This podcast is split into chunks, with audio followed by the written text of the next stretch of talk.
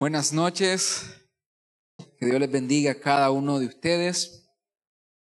Estamos contentos de estar en la casa del Señor y de compartir con cada uno de los que están acá esta noche. Estamos, ¿verdad?, en una serie de predicación muy interesante, muy edificadora acerca de la fe, ¿verdad? ¿Quiénes tienen fe en Dios acá? Que estamos hablando con gente de fe.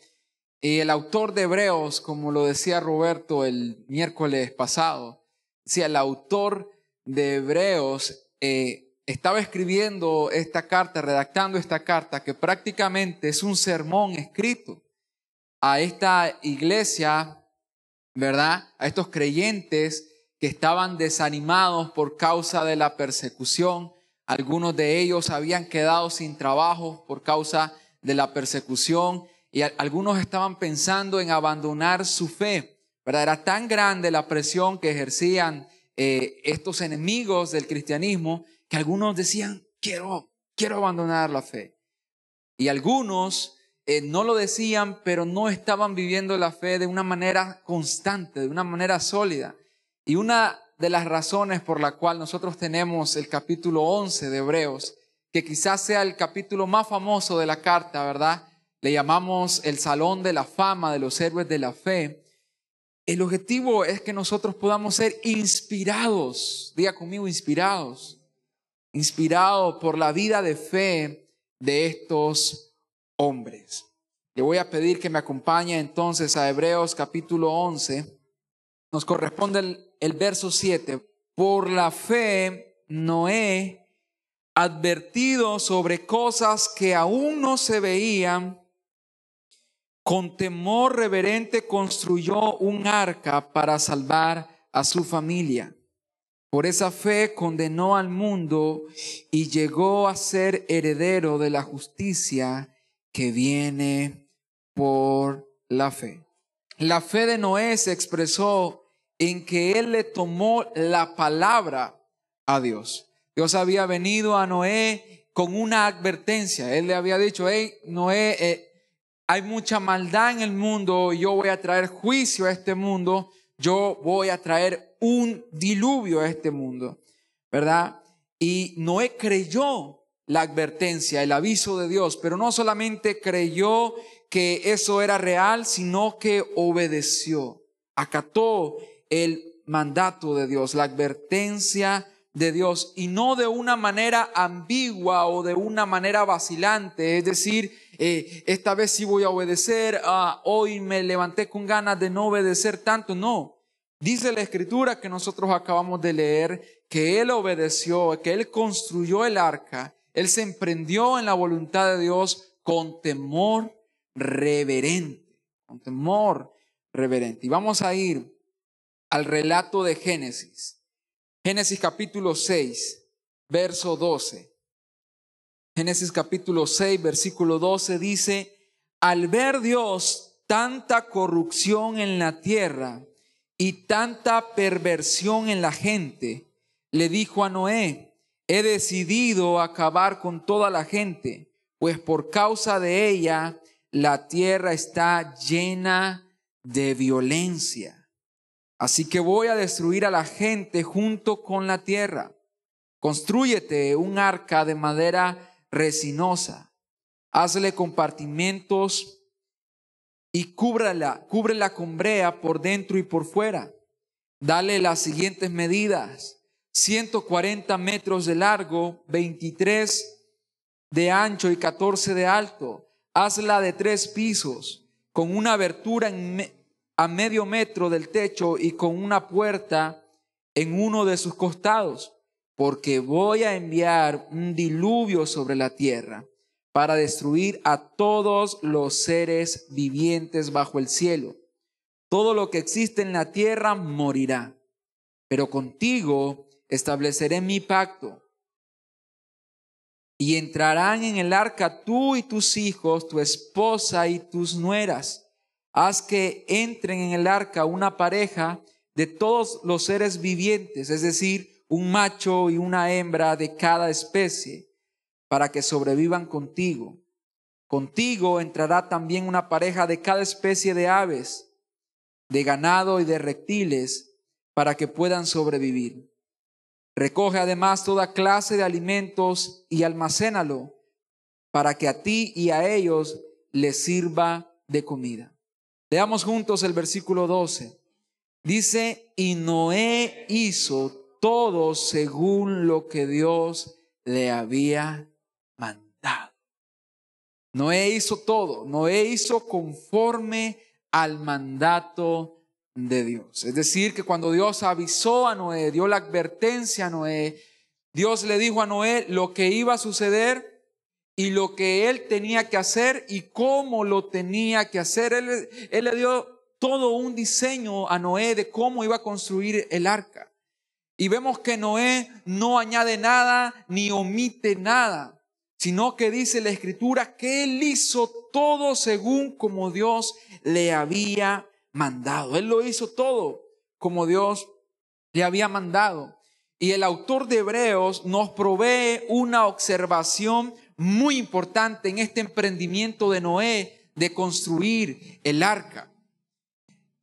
la observación que nos da el autor de Hebreos, si usted lo observa, dice, por la fe Noé advertido sobre cosas que aún no se veían. ¿Por qué, iglesia?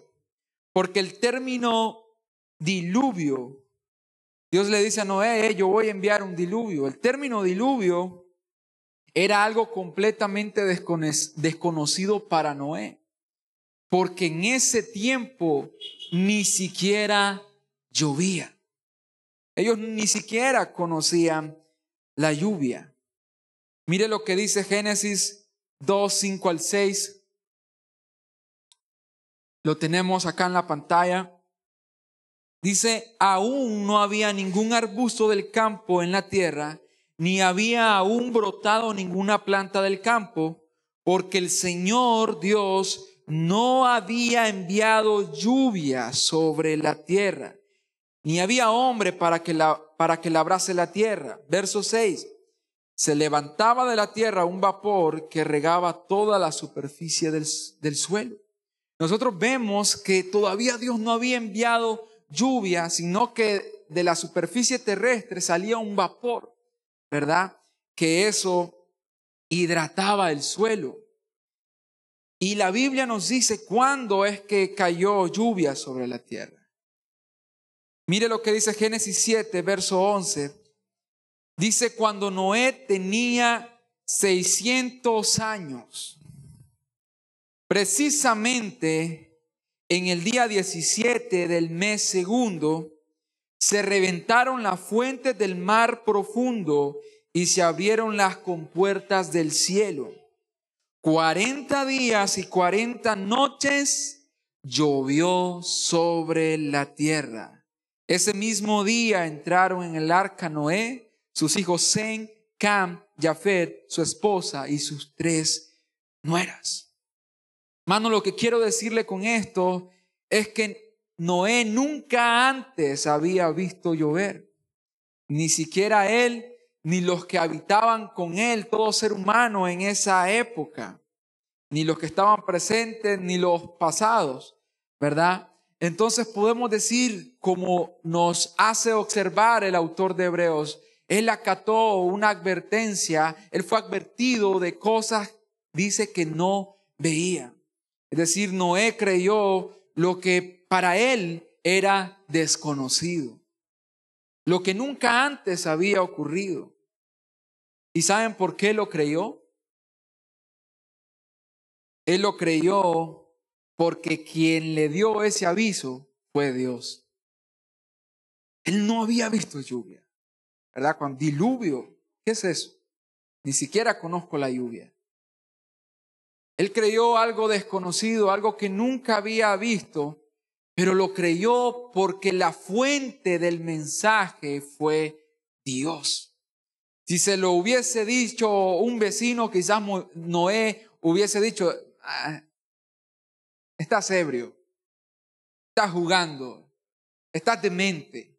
Pero no, él creyó el mensaje, él creyó el aviso porque la fuente del aviso, quien, quien el emisor del mensaje es Dios. semejante a nuestro personaje, ¿verdad? Que estudiamos los domingos su carta, Pedro, en el mar de Galilea, habiendo pescado toda una noche, cansado. Me encanta la palabra en el griego porque cuando Pedro se refiere a trabajo arduo, ¿verdad? Esa es una palabra en el griego que se asemeja a un dicho nicaragüense, que es tengo el lomo partido de tanto trabajar. Estoy azotado, dijo Pedro. Estoy azotado. Pasé una noche azotado trabajando. ¿Y sabes qué? No he pescado nada. Hoy no llevo ganancia a la casa. No sé qué le voy a decir a mi mujer. Y en esa situación, ¿verdad? Se acerca Jesús y Jesús le dice, hey Pedro, vete, vete allá, vete allá, mar adentro, ve, tira la red. Y nos encanta la respuesta de Pedro, porque Pedro dice, Jesús, ¿sabes qué? Yo he trabajado toda la noche. Toda la noche, arduamente he trabajado toda la noche. Pero como tú me lo dices, yo entonces voy a ir. Yo voy a hacer. Porque tú me lo estás diciendo. Noé fue advertido de cosas que él no conocía, de cosas que él no veía. Sin embargo, él creyó el mensaje, él creyó el aviso, porque quien se lo decía es Dios. Y esto nos, recuerda dos cosas. Una es que una de las cualidades esenciales inherentes de la fe es que la fe, como dice Hebreos 11.1, dice, ¿verdad? La fe es la garantía de lo que se espera, la certeza de lo que no se ve. Yo estoy convencido de que eso es real, de que eso ocurrirá, aunque yo no lo he visto. Y esto podía decir Noé.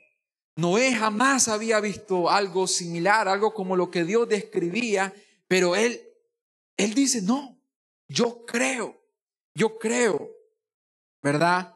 Porque la fe precisamente es la certeza de lo que no se ve. Pero también nos recuerda de que la fe descansa en el carácter de Dios. Diga conmigo, la fe descansa en el carácter de Dios. Creemos que Dios es fiel, amén. Y cuando hablamos de fidelidad, hablamos de una firme voluntad de llevar a cabo lo prometido. Una firme voluntad de llevar a cabo lo prometido. Pero Dios no solamente es fiel, no solamente tiene el deseo de cumplir su promesa, sino que Él es omnipotente. Él es todopoderoso para llevar a cabo sin complicación ni defecto lo que Él ha prometido. Y son muy importantes estos dos elementos, estas dos cualidades del carácter de Dios. Le explico por qué. Imagínese usted, usted se levanta un día por la mañana, ¿verdad? Y usted va camino al trabajo.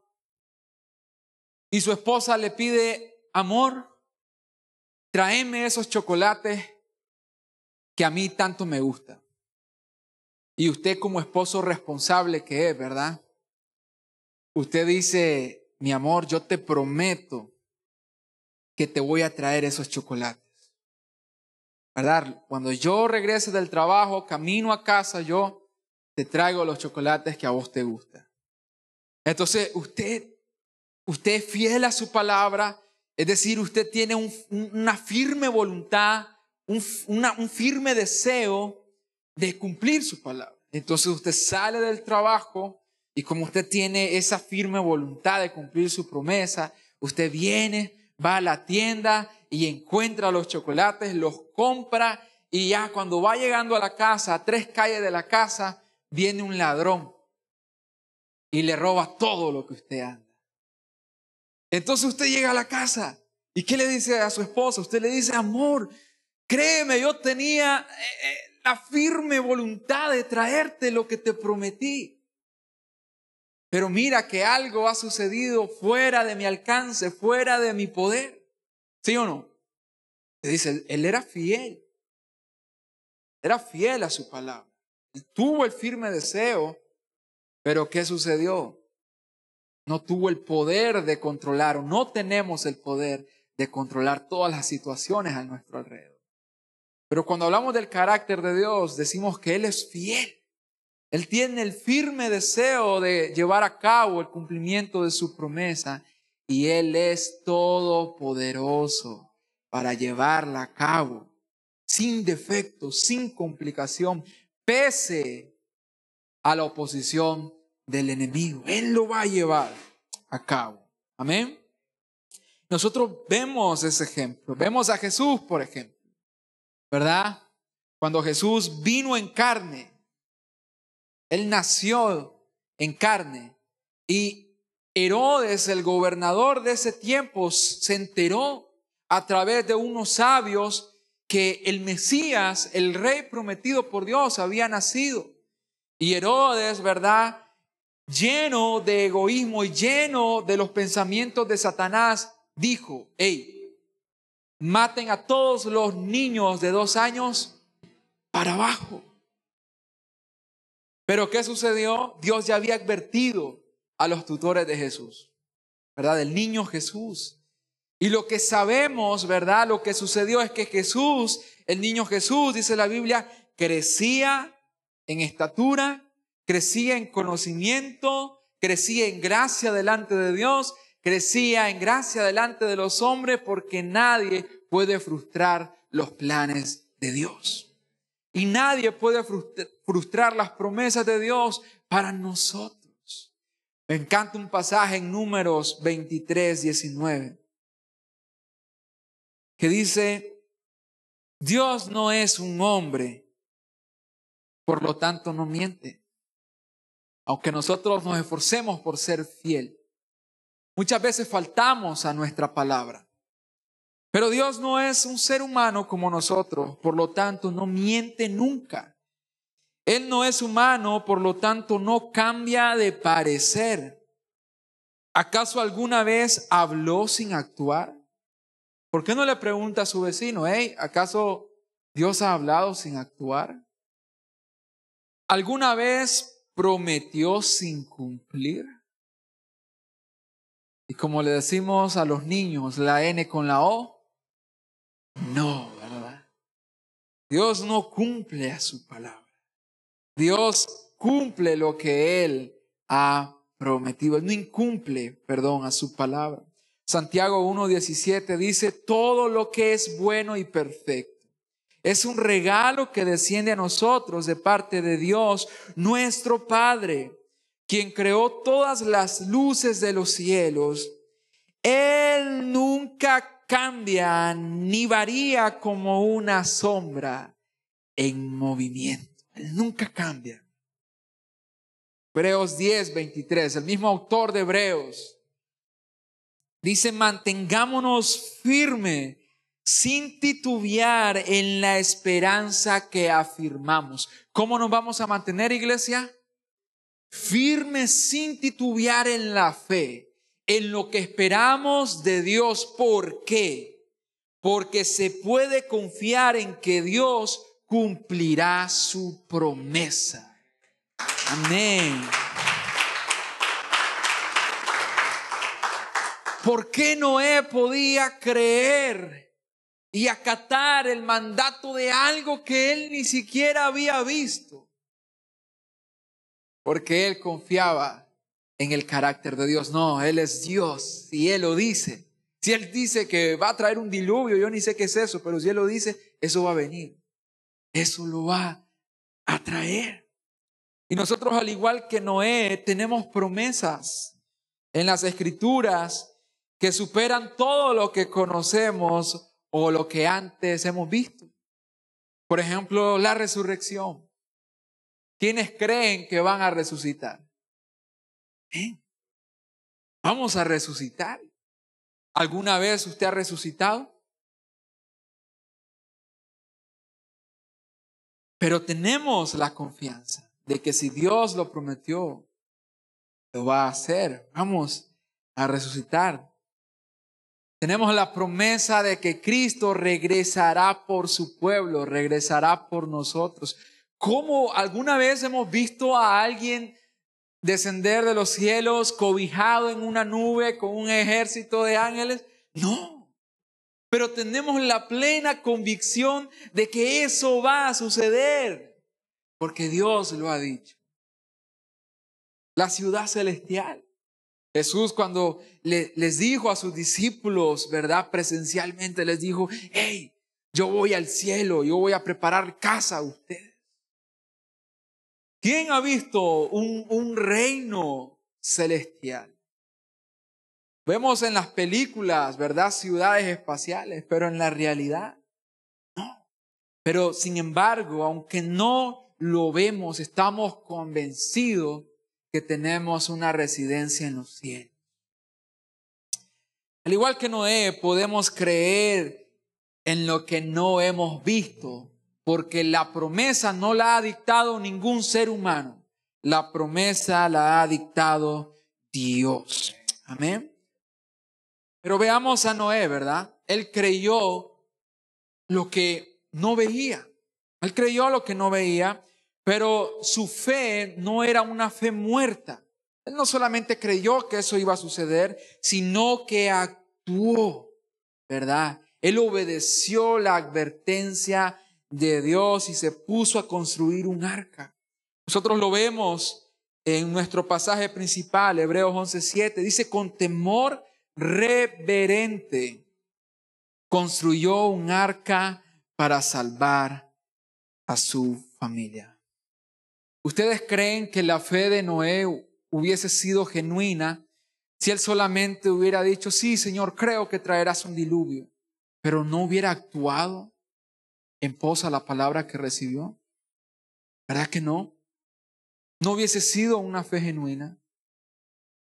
Entonces la fe que Dios desea de nosotros es creemos y por lo tanto obedecemos. Vemos con temor reverente Noé construyó un arca para salvar a su familia. Hermanos, muestra de que le hemos creído a Dios es que le obedecemos con temor reverente. Hermano, no digamos que le creemos a Dios cuando no le obedecemos. No digamos eso, porque es una falacia. ¿Verdad? Muestra la manifestación de que le creemos a Dios es que le obedecemos con un temor reverente, es decir, un profundo deseo por querer agradarle, un profundo deseo por honrarle. Este mandato de construir un arca es un mandato que le cambió totalmente la vida a Noé. La construcción del arca duró algunos pocos años, ¿verdad? Solamente 120 años. Eso es lo que duró la construcción del arca, 120 años. Es decir, que lo que este mandato implicaba trastornó la rutina de vida de Noé. Trastornó. La rutina de vida de Noé lo sacó del confort, lo sacó de su rutina diaria, ¿verdad? Quizás hasta ciertos proyectos de Noé obviamente fueron frustrados. ¿Se imagina usted a Noé diciéndole a la familia, familia, próximo año vamos de vacaciones? Y viene Dios y le dice, Noé, necesito que construyas un arca. Te va a llevar 120 años, así que en 120 años no vas a poder salir de tu casa, de tu ciudad. Te necesito ahí. El, el mandamiento trastornó toda la rutina, ¿verdad?, de vida de Noé. Todo.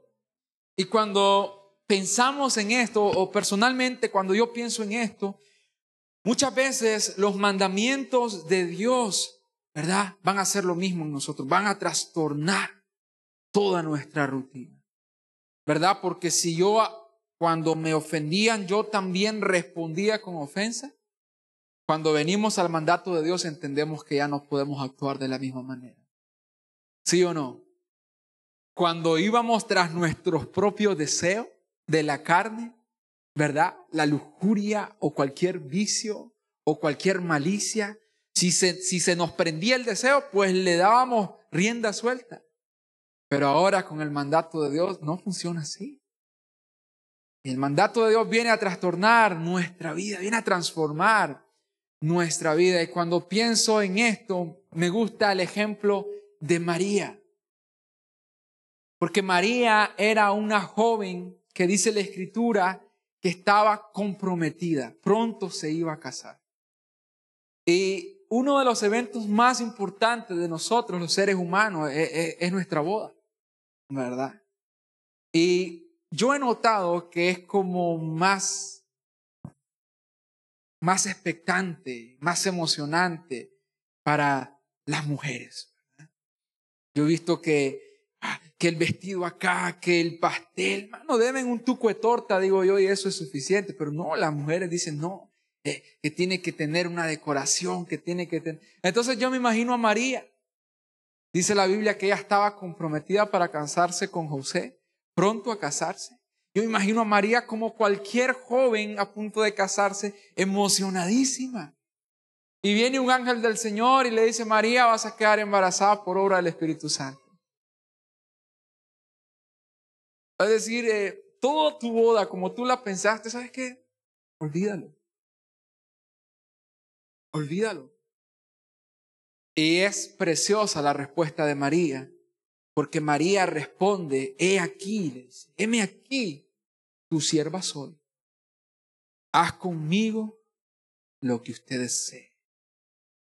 Hermanos, ¿quiénes de nosotros, cuando Dios viene y te dice, hey, cambia eso, cambia tu manera de vivir, sacrifica esto que tanto te gusta por mí? ¿Quiénes de nosotros pudiéramos responder como María, diciendo, Señor, heme aquí, yo soy tuyo? haz conmigo lo que tú desees.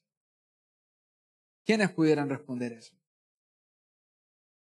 Pero esto es lo que hizo el mandato de Dios para la vida de Noé, ¿verdad? Y cuando pensamos en esto, no debemos de pensar de que los mandamientos, ¿verdad? Son gravosos, son una carga, no, Señor. Porque dice la escritura que Noé obedeció con temor reverente, con un profundo deseo de agradar a Dios. Y cuando nosotros tememos a Dios, sus mandamientos jamás serán una carga. Observe lo que dice el Salmo 112, versículo 1.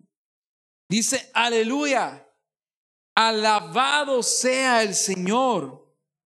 Dichoso el que teme al Señor el que haya gran deleite en sus mandamientos. Hermano, cuando tememos al Señor, hallamos gran deleite, es decir, disfrute en los mandamientos de Dios. Hallamos gran deleite, gran disfrute. Decía el salmista, Señor, el hacer tu voluntad me ha agradado.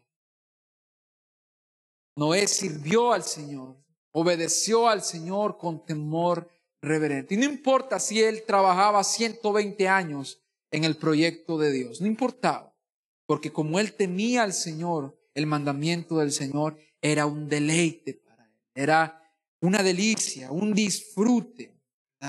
Y lo mismo deberá suceder en cualquiera que teme al Señor la obra del Señor, el servicio del Señor, la obediencia a sus mandamientos tendrá que ser un disfrute para Él. Hermano, cuando no estamos disfrutando obedecer a Dios, cuando no estamos disfrutando servir a Dios, ahí hay un problema. Algo no está sano en nosotros. Vemos que dichoso el que teme al Señor, el que haya gran deleite en sus mandamientos. Pero ¿qué hay de nosotros, iglesia? ¿Qué hay de usted? ¿Qué hay de mí? Noé creyó lo que nunca había visto y acató la advertencia, obedeció, se emprendió en la obra del Señor. Pero ¿qué hay de nosotros? Dios sigue advirtiéndonos. ¿Sabía usted que Dios sigue advirtiéndonos? Dígale al que está al lado suyo, Dios sigue advirtiendo. Dice segunda de Pedro 3:6 Dice, segunda de Pedro capítulo 3, versículo 6, dice, luego usó el agua para destruir el mundo antiguo con un potente diluvio. Hablando, ¿verdad?, del evento de Noé. Dios usó el agua ¿verdad? Para destruir el mundo antiguo con un potente diluvio. Verso 7. Por esa misma palabra, por ese mismo dictamen de Dios, los cielos y la tierra que ahora existen, los que ahora existen, los que usted y yo vemos cada mañana, por la misericordia de Dios, estos cielos y esta tierra que ahora existe, han sido reservados para qué? Para el fuego. Están guardados para el día del juicio, cuando será destruida la gente que vive sin Dios. Hermano, hoy en día Dios nos está advirtiendo. A través de su palabra Dios nos está diciendo, hey, ¿te acuerdas cómo en el mundo antiguo la tierra fue destruida por agua? Oh, pues créeme que este cielo que tú ves y esta tierra que existen hoy van a ser destruidos por fuego, donde la gente que vive sin Dios va a morir en ese juicio. Mateo 3:10, Juan el Bautista, esa voz que clamó en el desierto, esa voz que preparó el camino del Mesías, del Cristo. Miren lo que decía, lo que predicaba Juan el Bautista, ¿verdad? Decía, el hacha, el hacha ya está puesta a la raíz de los árboles y todo el árbol que no produzca buen fruto, ¿qué sucederá? Será cortado y arrojado al fuego. Hermano, Dios sigue advirtiéndonos. Dios sigue advirtiendo a este mundo caído. Dios sigue advirtiendo a este mundo corrupto. Dios sigue advirtiendo a toda impiedad del ser humano. Y Juan el Bautista aquí inspirado por el Espíritu Santo diciendo, hey, el hacha está puesta ya a la raíz de los árboles. Todo árbol que no dé buen fruto será cortado y echado al fuego. Hermanos, estaremos dando buen fruto en nuestra vida. Hechos 2.40.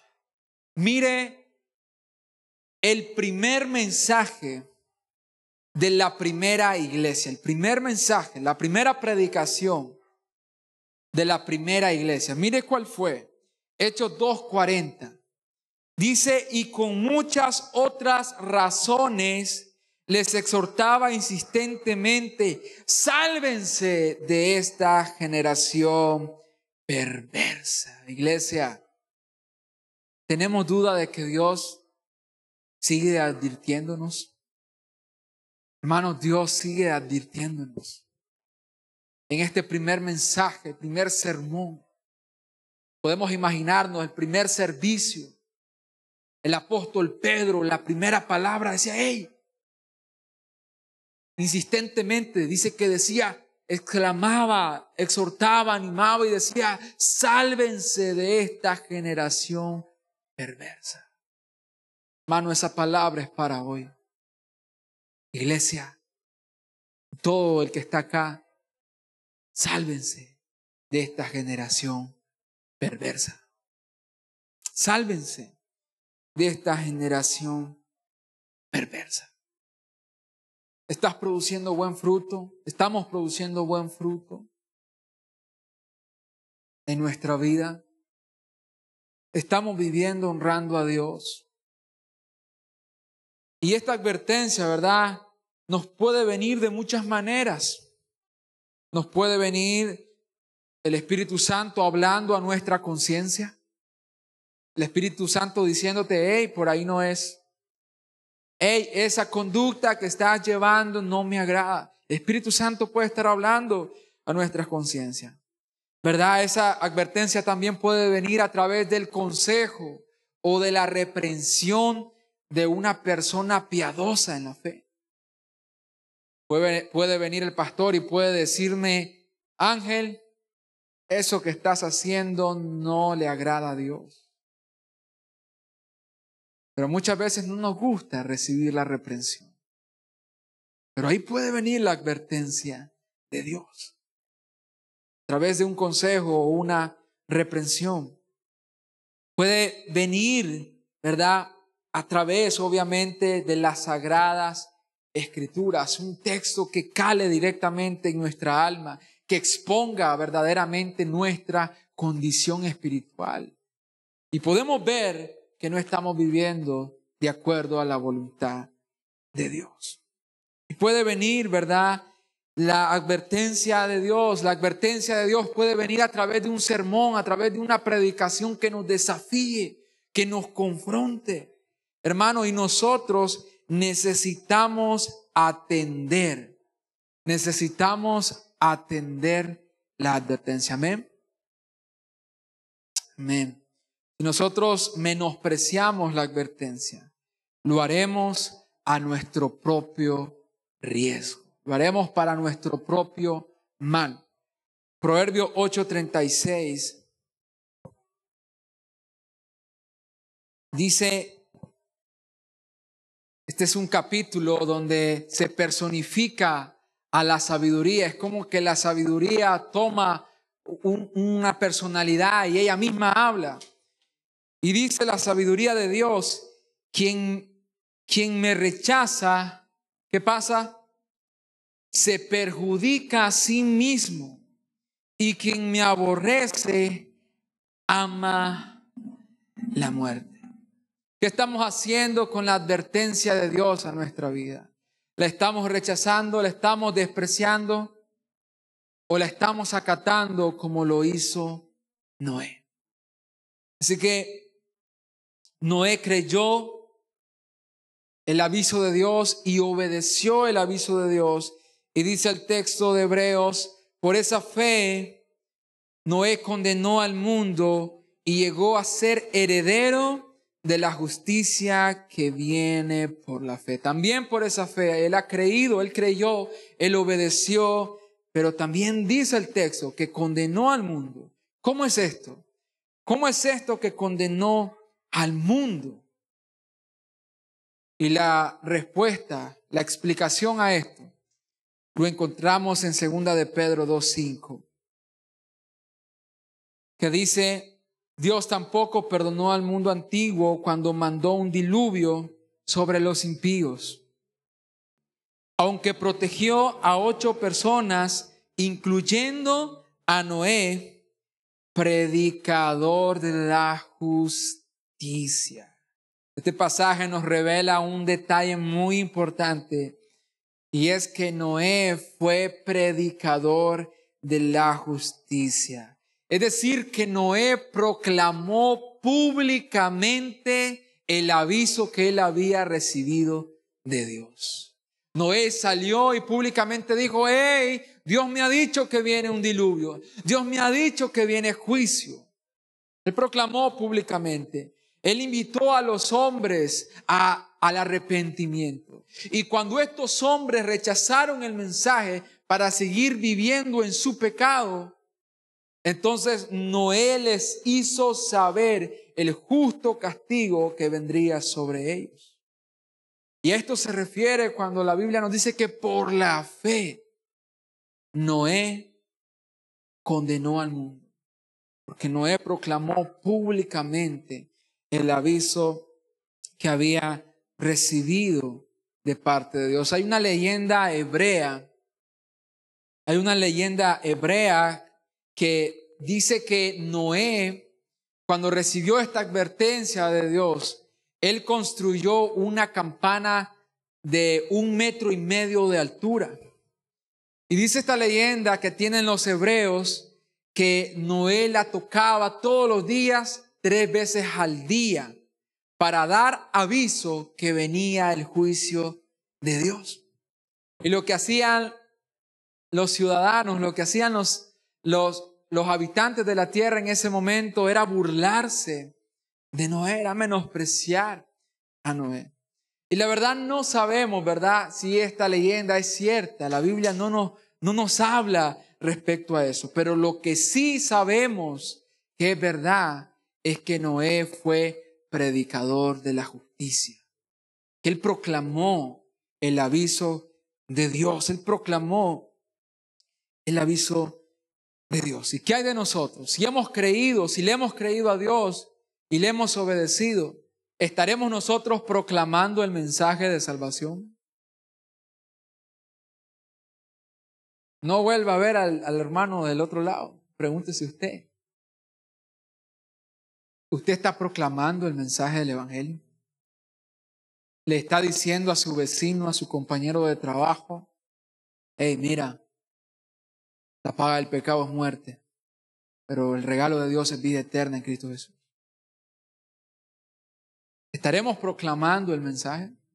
Hermano, la fe de Noé, la fe genuina, mira, mire, mire cómo se está expresando, creyendo en lo que no ve por causa de que se lo ha dicho Dios, obedeciendo el mandato de Dios, predicando la palabra de Dios.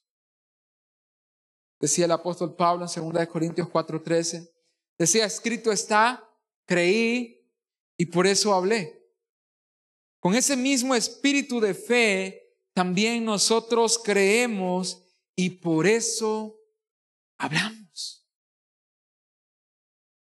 Verso 14 dice, pues sabemos que aquel que resucitó al Señor Jesús nos resucitará también a nosotros con Él y nos llevará junto con ustedes a su presencia. Y nosotros lo creemos, dice el apóstol Pablo.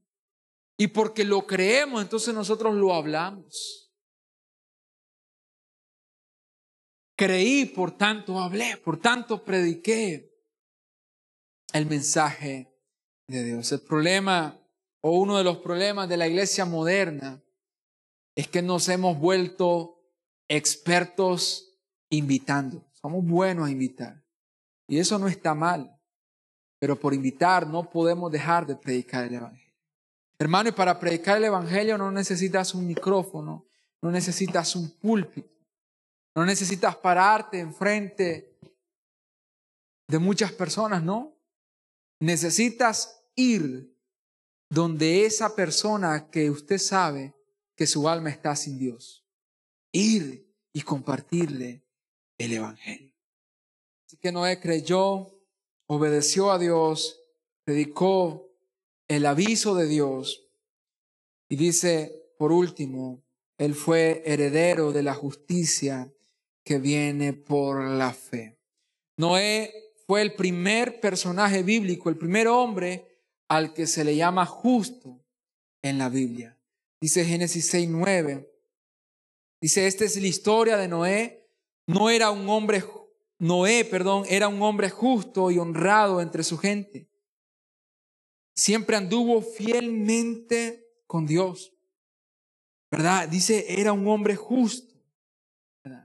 ¿Y cuál fue la virtud de, Noé? ¿En qué consistió esa, esa justicia, esa bondad de él? Su bondad consistió, su virtud consistió en que él le tomó la palabra a Dios, en que él le creyó a Dios, ¿verdad? Y por lo tanto obedeció y proclamó lo que él había creído y recibido de Dios. En conclusión, cuando otros quebrantaban los mandamientos de, de Dios, Noé los cumplía. Cuando otros se hacían los sordos a las advertencias de Dios, Noé les hacía caso. Y cuando otros se reían de Dios, Noé tenía temor reverente con respecto a Dios. ¿Y nosotros de qué grupo somos? de los que menosprecian a Dios, rechazan a Dios, se ríen de Dios? ¿O de aquellos que le creen a Dios, le obedecen a Dios, ¿verdad? Y le temen con temor reverente. Iglesia, esta es la clase de fe que Dios nos está mandando a tener. Una fe que cree aunque no vea, por causa de que Dios es quien lo está hablando una fe que cree, una fe que obedezca y una fe que proclame lo que ha creído de Dios.